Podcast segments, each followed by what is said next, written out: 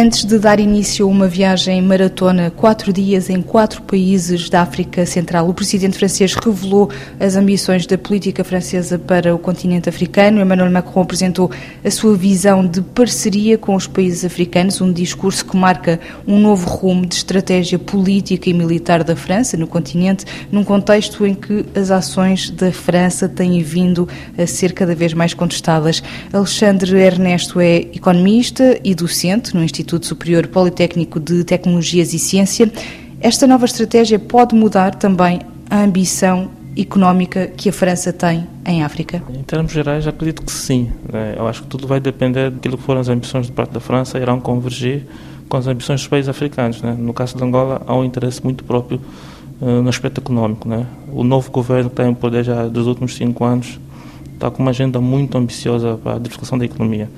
Então, tudo vai depender do quanto é que esses interesses vão convergir.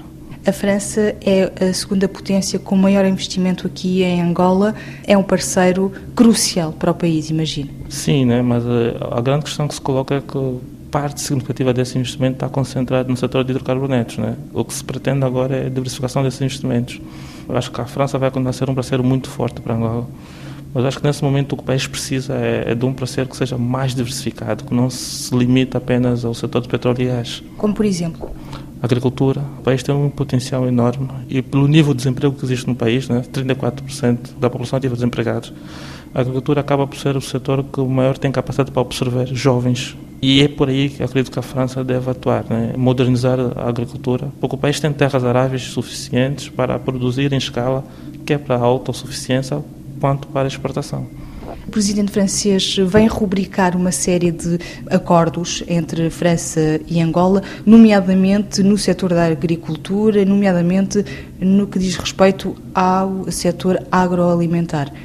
É nessa necessidade de diversificar a economia angolana que estava a falar? É, esta visita acontece nesse sentido? Exatamente. Só para notar, por exemplo, Angola, em termos de importação, 11% da sua conta corrente é, alimentos. É muito. E um país com a quantidade de terras árvores que tem e com a experiência que a França tem na produção de alimentos, acho que aqui é um caminho que pode se explorar muito. Nós até hoje temos problemas em questões básicas, por exemplo, laticínios. E a França tem uma experiência muito grande nisso. Tem toda uma cadeia logística nesse setor.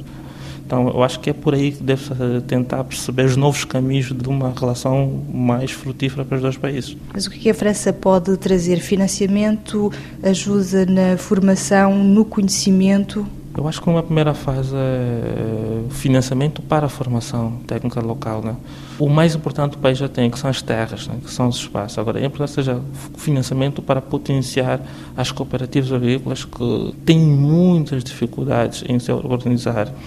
E se nós queremos que o país seja não só autossuficiente como exportador, é preciso formação para que para que tenha produtos que, exportáveis, né, que vão de encontro ao padrão internacional. Quanto tempo pode levar essa diversificação da economia angolana com esta aposta no setor agrícola? São anos? Precisamente. Eu acho que eh, a diversificação será muito longa e muito provavelmente, se fizermos coisas certas agora, e como tem sido feito em alguns setores, muito provavelmente só iremos sentir esses efeitos nos próximos 10 anos. Né? Porque o país carece de tudo, né? até mesmo de energia. Né? Há zonas que as terras funcionam, mas temos o problema de como fazer chegar lá água em abundância ao longo de todo o ano.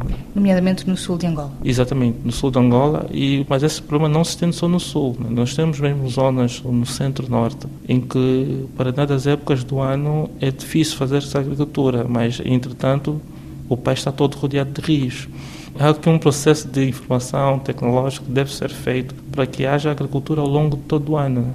Esta é a 18ª viagem do presidente francês aqui à África, é a segunda visita à África Central, só nos últimos seis meses, uma região em crise, como descreveu Emmanuel Macron.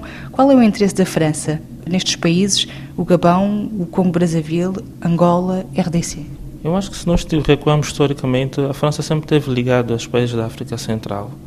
E num mundo cada vez mais competitivo, enquanto eu na posição de um francês agir exatamente da mesma forma, né? porque se eu quero garantir a estabilidade das relações históricas que tenho e, consequentemente, também mercados para o meu país, é importante que eu mantenha esse tipo de relações.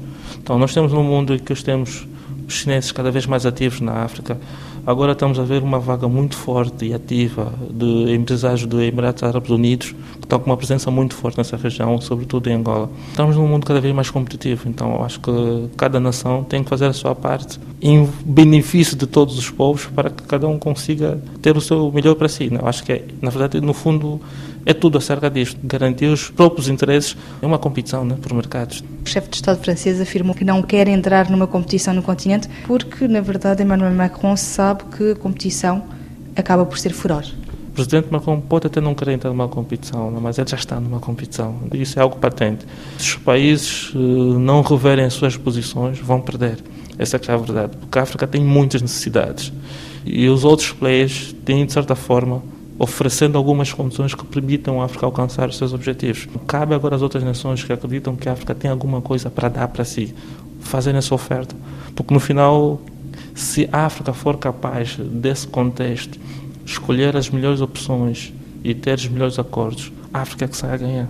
O presidente francês eh, vai estar em Angola na sexta-feira. O que é que se pode esperar deste encontro entre João Lourenço e Emmanuel Macron? Eh, na agenda está o reforço de cooperação para lutar contra a insegurança alimentar, mas também a questão da transição energética.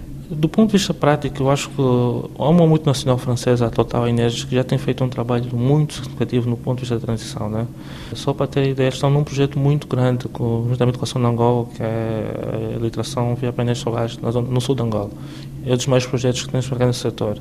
A Total tem aberto uma rede muito vasta de postos de abastecimento de combustível, em que quase 50% da energia que lá é consumida é via painéis solares. Nós temos o primeiro posto de abastecimento de combustíveis que tem uma central de abastecimento para eletroveículos. Parecem ser coisas muito simples, mas que ajudam, digamos assim, a normalizar a ideia de que a transição está aí. A nível da segurança alimentar, prevalece os mesmos problemas. Garantir que o país tenha capacidade de produzir grãos. Se o país não tiver capacidade de produzir grãos, vamos continuar a ter o problema de insegurança alimentar. Angola exportou no ano passado mercadorias no valor de 2,4 mil milhões de dólares à França e deste valor 99,4% é atribuído à venda de petróleo e de gás. Esta visita também acontece numa altura em que a França procura alternativas à Rússia no que toca ao fornecimento de petróleo e gás. Pois, o que a Angola exporta é basicamente isso. A balança comercial toda da Angola no global é 96% de petróleo e gás. O que me faz concluir que isso não vai mudar nos próximos anos e acho que há todo o interesse dos países, como todo, sobretudo a nível do bloco europeu, garantir que haja novos canais de fornecimento de petróleo e gás. E Angola, com toda certeza, está lá. Nós vimos no final do ano passado uma grande intenção para acelerar os investimentos do gás, porque Angola também tem poderio nisso. Nós, nesse momento, não estamos preparados para isso. Eu acredito também que essa visita também vai permitir acelerar isso, garantir quais são os investimentos necessários para que Angola seja efetivamente um exportador ou fornecedor fiável de gás à comunidade europeia. E a economia angolana vai ganhar com esse reforço e com esse aumento do mercado com países eh, europeus, neste caso? Acredito que sim. Se, se essas intenções gerarem investimentos para a maior exploração e aproveitamento do gás, exploração petrolífera, é o país como um todo ganha. Nos últimos sete anos, a indústria petrolífera do país encolheu redução da produção por ausência de investimentos na prospecção, pesquisa. O que se espera é que haja uma nova avalanche de pesquisa e desenvolvimento de novos poços petrolíferos. A grande problemática nesse contexto todo é que, se se limitar apenas nisso, estaremos de novo a ver a não diversificação das fontes de investimentos. Claramente, no atual contexto, o interesse fundamental da comunidade europeia acesso a energias. E Angola é um potencial candidato a ser eh, um fornecedor fiável. Estamos a correr esse risco de não diversificar a fonte de, de investimento. Era Alexandre Ernesto, economista e docente no Instituto Superior Politécnico de Tecnologias e Ciências, de Luanda para a RFI, Ligianjos.